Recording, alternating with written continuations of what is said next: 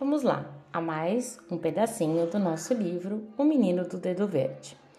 Então, Rosa Chá, sempre fazendo as suas, guarda os botões escondidos para fazê-los abrir quando ninguém espera. E você, trepadeira, está pensando que é rainha da montanha, querendo fugir pelo alto do Caixilhos.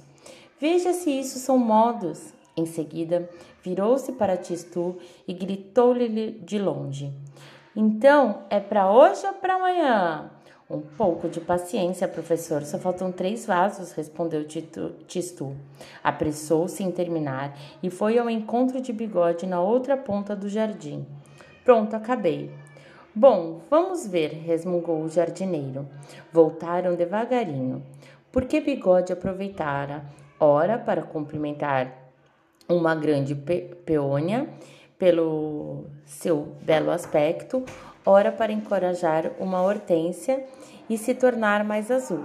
De repente, eles pararam imóveis, boquiabertos, estupefatos, fora de si. Será que eu estou sonhando? disse Bigode, esfregando os olhos. Você está vendo o mesmo que eu? Estou, senhor Bigode. Ao longo do muro, ali mesmo, e poucos a poucos passos, todos os vasos que Tistu enchera haviam florescido em menos de cinco minutos.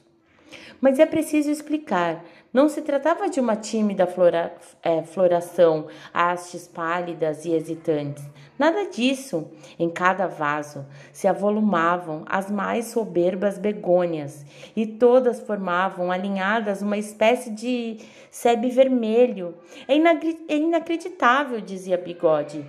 É preciso pelo menos dois meses para begônias assim. Um prodígio é um prodígio.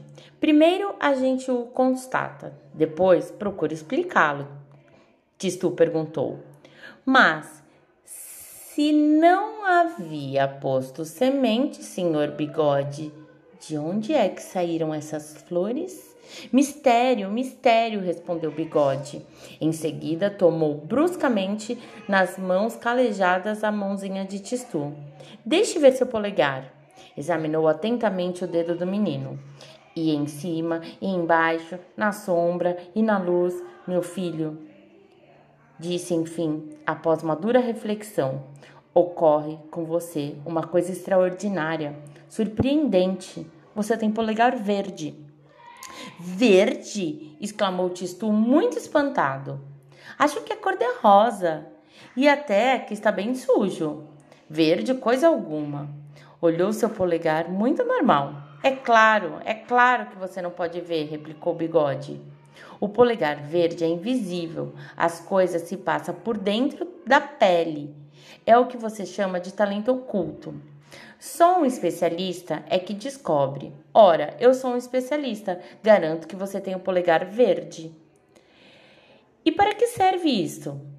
Ah, é uma qualidade maravilhosa, respondeu o jardineiro um verdadeiro dom do céu. Você sabe, há sementes por toda parte, não só no chão, mas nos telhados das casas, no parapeito das janelas, nas calçadas das ruas, nas cercas e nos muros. Milhares e milhares de sementes que não servem para nada. Estão ali, esperando que um vento as carregue para um jardim ou para um campo. Muitas vezes elas morrem entre duas pedras sem ter podido transformar-se em flor. Mas, se um polegar verde encosta numa, esteja onde estiver, a flor brota no mesmo instante. Aliás, a prova está aí, diante de você. Seu polegar encontrou, encontrou na terra sementes de begônia e olhe o resultado. Que inveja eu tenho! Como seria bom para mim, jardineiro de profissão com polegar verde. Diz tu, não pareceu muito entusiasmado com a descoberta. Já vão dizer de novo que eu não sou como todo mundo, resmungou.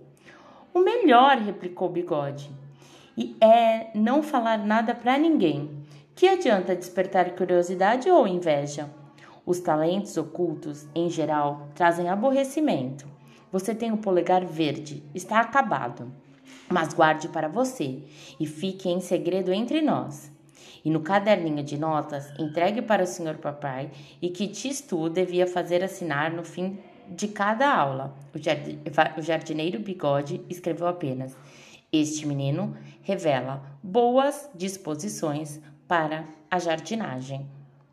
Você tem o dedinho verde para quê? O que, que você faz muito bem? Espero a sua resposta. Um grande beijo e tchau, tchau!